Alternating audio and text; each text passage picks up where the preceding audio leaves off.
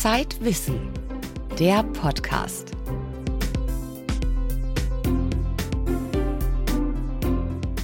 Herzlich willkommen beim Zeitwissen Podcast, heute mit folgenden Themen. Sonntagabend ist Krimizeit, zumindest in deutschen Wohnzimmern. Nichts holen sich die Deutschen so gern vors Sofa wie das Verbrechen. Warum das so ist, erzählt uns gleich Sven Stillig, der in der aktuellen Ausgabe von Zeitwissen fragt, warum geben wir uns die Kugel? Wer Bio-Lebensmittel kauft, möchte oft auch etwas Gutes für die Umwelt tun, zum Beispiel fürs Klima. Wir besuchen einen Bauernhof, auf dem die Klimabilanz des Ökolandbaus erforscht wird. Nicht nur Autos brauchen innovative Technik, auch Fahrradfahren macht mit besserem Zubehör einfach mehr Spaß. Unser Autor Tobias Hürter gibt im aktuellen Zeitwissen eine Übersicht der besten Innovationen rund ums Rad. Ein paar davon verrät er uns gleich schon im Gespräch. Am Mikrofon begrüßt sie Hella Kemper.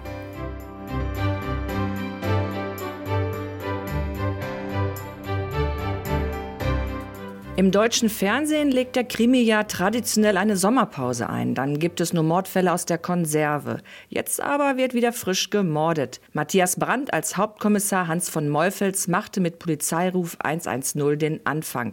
Acht Millionen Zuschauer sahen die Folge Morgengrauen. In der aktuellen Ausgabe von Zeitwissen hat sich Sven Stillig mit dem Thema deutsche Fernsehkrimis beschäftigt. Sven, warum gucken eigentlich so viele Zuschauer so gerne zu, wenn gemordet wird? Das liegt zum einen daran, dass unser Gehirn Geschichten liebt. Wir müssen nur zwei Wörter sagen. Hund, Briefträger. Schon erfindet unser Gehirn eine Geschichte dazu. Genau wie bei Mörder, Täter. Krimis haben noch den Vorteil für unser Gehirn, dass es damit beschäftigt ist, Leerstellen zu füllen. Wer ist der Täter? Wer ist der Mörder? Das ist wie ein Sudoku, das halt auf Morden, Verdächtigungen und Indizien basiert. Zum Zweiten ist da natürlich die Faszination des Bösen, die schon immer da war. Und die Frage im Hinterkopf, wie böse würde ich sein? Ich kann mich im Krimi sowohl mit dem Kommissar identifizieren als auch mit dem Täter. Die für mich dann quasi stellvertretend handeln und ich sehe, wo sind denn eigentlich meine Grenzen? Wie böse würde ich sein? Wie würde, wie weit würde ich gehen, um den äh, Mörder, den Täter zu fangen? Und das Dritte, das ist so eine unterbewusste Sache, die so darunter schwingt, ist natürlich der Tod. Wir begegnen dem Tod im Alltag gar nicht mehr, aber im Krimi ist er da. Manchmal nur als Auslöser der Handlung, aber er ist da. Und die Frage, wie wird Tod und wie werden Tote im Krimi dargestellt, ist äußerst spannend und darüber schreiben wir auch in der aktuellen Ausgabe. Man hat das subjektive Gefühl, dass es immer mehr Krimis gibt im deutschen Fernsehen, dass eigentlich jeden Sonntagabend gemordet wird.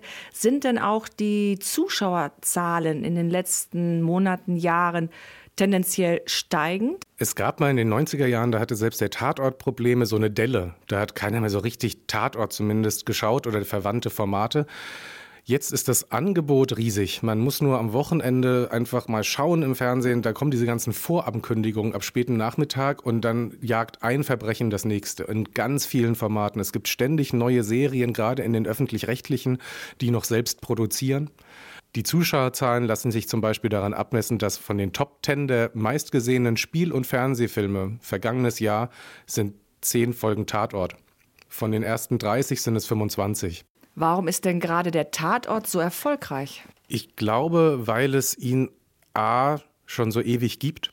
Das ist so ein bisschen wie ähm, Lindenstraße mit Toten. Das heißt, man kann sich darauf einstellen, es kommt um dieselbe Uhrzeit, es folgt demselben Mechanismen, es wird am Ende meistens der Täter gefasst. Das ist so ein bisschen wie, ein, wie so ein Familienprogramm, das halt auf Verbrechen basiert. Das ist das eine. Das zweite ist das Konzept der Regionalisierung. Es gibt Kommissare, verschiedene Kommissare aus verschiedenen Städten, die sich dann auch in Szene setzen. Dann kann mit Lokalkolorit gespielt werden. Diese Kommissare haben dann wieder individuelle Geschichten. Das heißt, was der amerikanische Fernsehkrimi gerne macht, macht der Tatort eigentlich vor. Die, die Serienteile sind an sich episodenhaft abgeschlossen. Die Geschichte schreibt sich aber fort. Das heißt, man bekommt ein tieferes Verhältnis zu den Kommissaren über die Zeit. Und das Dritte Was ich spannend finde, was jetzt mit der Faszination Tatort gar nicht so viel zu tun hat, ist, dass sich der Tatort immer so anschmiegt an das, was gerade passiert, an den Alltag der Leute, an das, wofür sie vielleicht Angst haben sollten oder könnten. Früher war es dann mit Aufkommen, ähm, also 90er Jahre, Rechtsradikalismus. Das Rotlichtmilieu ist so in den Hintergrund gerückt, dann, dann kam natürlich Jugendkriminalität. Und das lässt sich alles an dem Tatort ablesen. Das ist wie so ein Wissenschaftler sagen, so ein kultureller Speicher. Kann man sagen, dass der Erfolg der Krimis im Fernsehen vergleichbar ist mit den, äh, mit den Verkaufszahlen der Krimis im Buchmarkt? Der Buchmarkt ist das, was oft dem Krimi im Fernsehen vorausgeht. Das heißt, es sind viele Krimis im Fernsehen sind eigentlich erst Bücher gewesen. Das führt dazu, dass natürlich auf dem Buchmarkt der Krimi mit das erfolgreichste Genre ist. Wenn man sich den Bereich Belletristik anschaut, also nicht Sachbuch, sind ein Viertel davon Krimis. Verlage machen zwei Drittel ihres Paperback-Umsatzes mit Krimis. Die Chance, in diesem Riesenmarkt jetzt plötzlich der große Krimi-Autor zu werden, ist also relativ gering. Aber wenn man es schafft, kann man durchaus Millionen Bücher verkaufen. Gibt es denn auf dem Buchmarkt sowas wie den Tatort im Buch? Es gibt natürlich serienhaft aufgebaute Bücher oder die, das, wie Agatha Christie oder so, die ja dann ähm, auf einem Detektiv basieren. Ähm, der große Krimi-Autor wäre hm, wahrscheinlich zurzeit aus Deutschland Sebastian Fitzek, der große Thriller schreibt, der sowohl in Büchern als auch in Hoherbüchern millionenfach verkauft wurde und immer in den Bestsellerlisten ganz oben ist. Er hat jetzt Noah rausgebracht, gerade sein neues Buch, das ist auch Bestsellerlisten gleich ganz nach oben geschossen. Aber den großen Star, wie alle müssen das lesen, wie alle müssen Tatort schauen, weil sie montags mitreden möchten, das, das gibt es nicht. Dazu gibt es zu viele verschiedene Angebote. Was guckst du denn am liebsten im Fernsehen? Also mein Lieblingskommissar ist Hans von Meufels, also Matthias Brandt. Hast du da auch so einen Special Detective? Ich mochte ja immer Tanner, das war der Assistent von Schimanski. Den kennt keiner mehr, der ist leider auch tot und hat immer Pommes fallen lassen. Das fand ich als Gegenpart zu Schimanski immer ganz großartig. Ansonsten gucke ich gerne Tatort. Manchmal weiß ich, dass ich es nicht gucke, weil ich die Kommissar oder die Kommissarin nicht mag. Und ähm, Matthias Brandt ist natürlich grandios. Ich schaue auch gern amerikanische oder britische Krimis. Also Sherlock von der BBC ist, ist wunderbar. Das ist im deutschen Fernsehen höchstens noch mit den Tatorten von Tukur oder so vergleichbar. Und ja, Fitzek mag ich auch, den wir gerade schon erwähnt haben, Sebastian Fitzek. Sven, vielen Dank für das Gespräch. In der aktuellen Ausgabe von Zeitwissen erklärt unser Autor, was deutsche Kanzler mit deutschen Krimis zu tun haben und wie viel Wirklichkeit in den Fernsehamtsstuben steckt.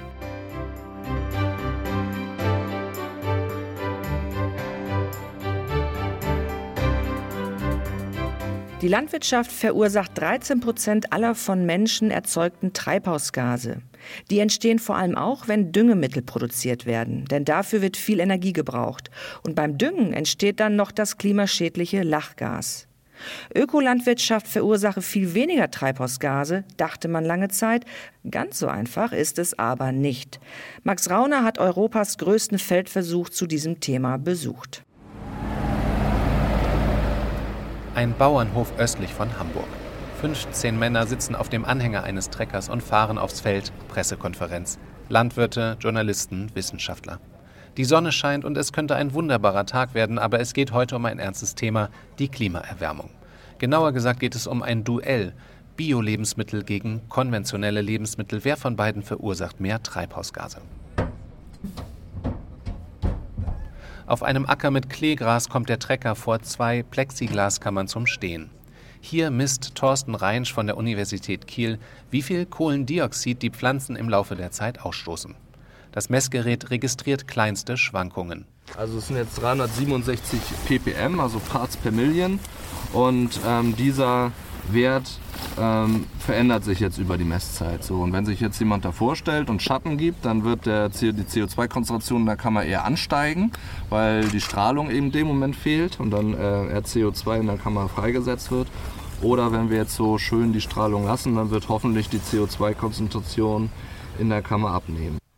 Der Feldversuch auf dem Biohof Ritzerau ist der größte Europas. Das Besondere ist, dass die Treibhausgasemissionen hier direkt mit denen eines benachbarten konventionellen Bauernhofs verglichen werden. Dabei erfassen die Forscher nicht nur Kohlendioxid, sondern auch die Emissionen von Methan und Lachgas, also der Stickstoffverbindung N2O.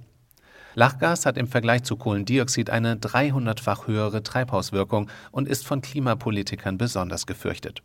Es entsteht in der Landwirtschaft vor allem dann, wenn intensiv gedüngt wird. Außerdem kostet die Herstellung des Kunstdüngers viel Energie, auch das wird in den Ökobilanzen berücksichtigt. Ist die konventionelle Landwirtschaft also eine Umweltsau? Ganz so einfach ist die Sache nicht, sagt Friedhelm Taube von der Universität Kiel, der Leiter des Forschungsprojekts. Wir haben einmal gemessen die Treibhausgasemissionen pro Hektar, also pro Flächeneinheit. Und da ist natürlich der ökologische Landbau, wie es auch in vielen Studien schon dokumentiert worden ist, deutlich günstiger. Im Ökolandbau wird aber auch nicht so viel produziert. Das heißt, wenn der Verbraucher gewissermaßen dann wissen möchte, wie ist mein Brot, was ich von Ackerbaustandorten bekomme, mit Treibhausgasemissionen je Kilogramm belastet, dann kommt der Ertrag immer mit dazu in die Bewertung. Und das führt dann dazu, äh, dass je Produkteinheit Ökolandbau immer noch tendenziell besser ist, sich der Vorteil aber deutlich reduziert gegenüber einer Betrachtungsweise pro Hektar. Das sind die vorläufigen Ergebnisse des ersten Versuchsjahres. Im Durchschnitt verursachte der konventionelle Acker 20 Prozent mehr Treibhausgasemissionen als der Biohof. Aber diese Ergebnisse sind statistisch nicht signifikant und hängen sehr stark von den angebauten Getreidesorten und der Bodenbeschaffenheit ab. Die Unterschiede von einem Biohof in Schleswig-Holstein zu einem Biohof in Bayern sind in der Regel größer als die zwischen einem konventionellen und einem Biobauernhof in ein und derselben Region. Für alle, die durch den Einkauf im Bio-Supermarkt etwas gegen den Klimawandel tun wollen, ein ernüchterndes Ergebnis. Viel stärker fällt hier etwas anderes ins Gewicht, nämlich nicht Bio oder nicht Bio, sondern Fleisch oder nicht Fleisch. Nachdem wir sehr viel Forschung durchgeführt haben im Hinblick auf die Treibhausgasemissionen, die bei der Fleischerzeugung entstehen, haben wir auch aus Kenntnis dessen, äh, auch bei uns in der Familie, unseren Fleischkonsum deutlich reduziert. Weil das ist eigentlich die entscheidende Stellschraube. Die eigentlichen Umweltkosten sind bisher nicht im Fleischpreis enthalten. Der Professor Friedhelm Taube ist auf einem Bauernhof aufgewachsen. Früher gab es dort einmal in der Woche Fleisch, das war etwas Besonderes. Und heute macht es seine Familie wieder so, dann aber Biofleisch. Das war Max Rauner über die Klimabilanz der Ökolandwirtschaft. Es ist also komplizierter als zunächst gedacht. Wer sich gesund ernähren möchte und außerdem noch etwas für Tiere, Umwelt und soziale Produktionsbedingungen tun möchte, verliert vor lauter Ernährungstipps, Bio- und Fairtrade-Siegeln schnell den Überblick. Für unsere aktuelle Ausgabe haben wir mit Entscheidungsforschern darüber gesprochen, wie man sich in dieser Situation leichter orientieren kann. Das Ergebnis ist unsere Titelgeschichte über Faustregeln in der Ernährung.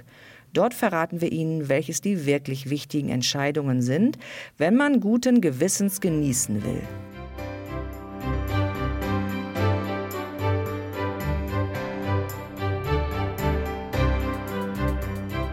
Beim Auto ist es selbstverständlich. Innovative Technik kommt irgendwann auch beim Mittelklassewagen an. Aber wie ist das bei Fahrrädern? Wie wichtig sind da technische Neuerungen oder sind es eher Spielereien? Unser Fahrradexperte Tobias Hürter ist zu uns in die Redaktion gekommen.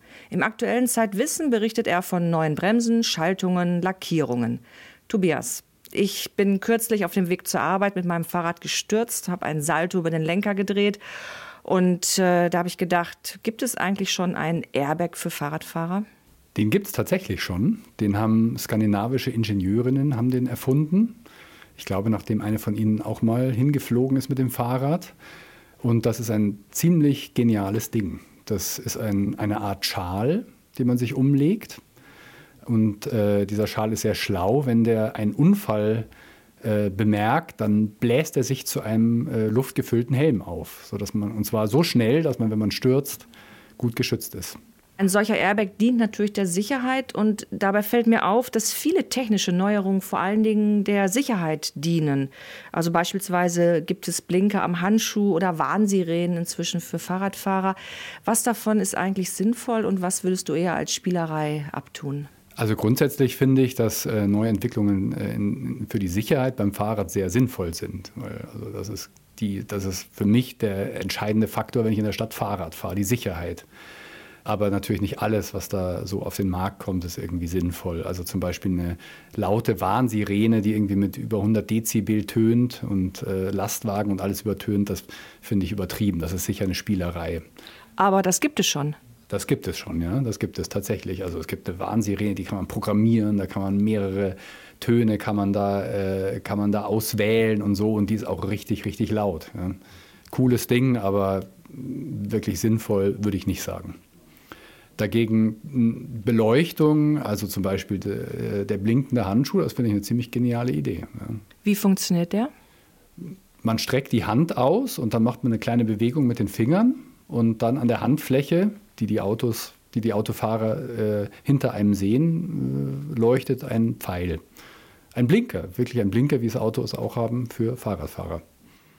Es gibt äh, für mich als Radfahrer zwei Grundübel, nämlich äh, Licht, also Beleuchtung und das Schloss, die Sicherheit des Schlosses. Kennst du inzwischen Licht, das wirklich funktioniert, wenn man es braucht? Und kennst du ein Schloss, das wirklich sicher ist? Also äh, beim Licht hat sich wirklich in den letzten Jahren unglaublich viel getan. Also durch die, durch die LEDs und durch die Akkutechnik, das ist dieses alte Problem mit den Dynamos und den ganzen Kabeln, die ständig irgendwo aus Klemmungen rausgerutscht sind und kaputten Birnchen, das würde ich sagen, ist wirklich gelöst. Also äh, so ein LED-Licht ist unheimlich hell. Also diese Lichter sind teilweise heller als Aufblendlicht von Autos. Ja, zum Teil blenden sie sogar andere Fahrradfahrer, habe ich erlebt. Wenn sie falsch eingestellt sind, ja. So wie man beim Auto das Licht richtig einstellen muss, muss man es beim Fahrrad auch. Jedenfalls, wenn man so einen, so einen Brenner hat, wie die Dinger heißen. Ähm, das würde ich sagen, also dieses, das Beleuchtungsproblem ist tatsächlich technisch gelöst. Beim, bei der Sicherheit sieht es ein bisschen anders aus. Also da gibt es auch neue Entwicklungen. Es gibt zum Beispiel ein, ein intelligentes Schloss aus den USA, das, äh, das mit dem Smartphone zu steuern ist und das wie eine Alarmanlage am Fahrrad funktioniert. Dass ich also, wenn ein, bei einem Diebstahlversuch mit dem Besitzer in Verbindung setzt über das Mobilfunknetz und den warnt, also wenn es äh, verdächtige Vibrationen spürt an sich, also zum Beispiel von einer Flex oder von einer Pfeile oder so, und dann den Besitzer warnt. Und dann auch ähm, den, äh, äh den Aufenthaltsort des Fahrrades meldet. Also wenn das Fahrrad irgendwie entwendet wird, dann per GPS kann der Besitzer genau sehen, wo es ist. Oder wenn ich vergessen habe, wo ich es abgestellt habe, dann kann ich auch wieder es so finden. Stimmt, daran habe ich noch gar nicht gedacht, ja. Auch sehr sinnvoll. Im aktuellen Zeitwissen schreibst du ja über das coolste Fahrrad der Welt und du hast vor ein paar Jahren mal über das leichteste Fahrrad der Welt geschrieben. Was für ein Fahrrad fährst du jetzt eigentlich? Äh, ich fahre zwei Fahrräder, die beide ziemlich schlicht sind und technisch nicht mit vorne dabei. Also ich fahre zwei Räder, also ein Stadtrad, das hat nur einen Gang, das hat zwei Bremsen und äh, das hat einen äh, Carbonriemen statt einer Kette weil äh, diesen Carbonriemen, den muss ich nie auswechseln. Eine Kette muss man regelmäßig wechseln. Und, äh, und hat dieser Riemen denn auch Nachteile? Äh, er hat etwas mehr Reibung als eine Kette. Also die Fahrradkette ist unglaublich, hat einen unglaublich hohen Wirkungsgrad und dieser äh, Riemen hat einen etwas geringeren Wirkungsgrad. Das ist aber tatsächlich der einzige Nachteil. Und äh, dann fahre ich noch ein Rennrad. Das ist ein auf meine Körpermaße zugeschnittener Stahlrahmen, also ein Material, das eigentlich heute als veraltet gilt, aber ich mag das. Warum? Weil es diesen alten äh, klassischen Flair hat. Du bist ja früher mal Rennen gefahren, hast ja auch mal für die Zeit EPO getestet. Fährst du heute noch Rennen, auch ungedopt? Nein, ich fahre weder gedopt noch ungedopt Rennen. Meine aktive Rennfahrerzeit ist vorbei. Gibt es dafür einen Grund? Ehrlich gesagt ist der Hauptgrund, dass mir das zu gefährlich ist. Also man fliegt manchmal auf die Schnauze, wenn man äh, Radrennen fährt und dann hat man Schürfwunden oder das Fahrrad ist kaputt und so weiter. Und das ist mir, äh, ich bin inzwischen über 40, ist mir das ein bisschen zu blöd. Tobias, vielen Dank für das Gespräch. In der aktuellen Ausgabe von Zeitwissen warnst du auch vor sogenannten Pseudo-Innovationen. Welche das sind, lesen Sie am besten selbst. Ich bin sicher, mindestens eine davon ist auch an Ihrem Fahrrad. Das war der Podcast aus der Zeitwissen-Redaktion. Mehr zu den vorgestellten Themen erfahren Sie im aktuellen Heft. Außerdem können Sie dort lesen, welchen Sinn das Gefühl der Ehrfurcht hat und warum sich Roboter beim Laufen lernen ziemlich dämlich anstellen. Am Mikrofon verabschiedet sich Hella Kemper.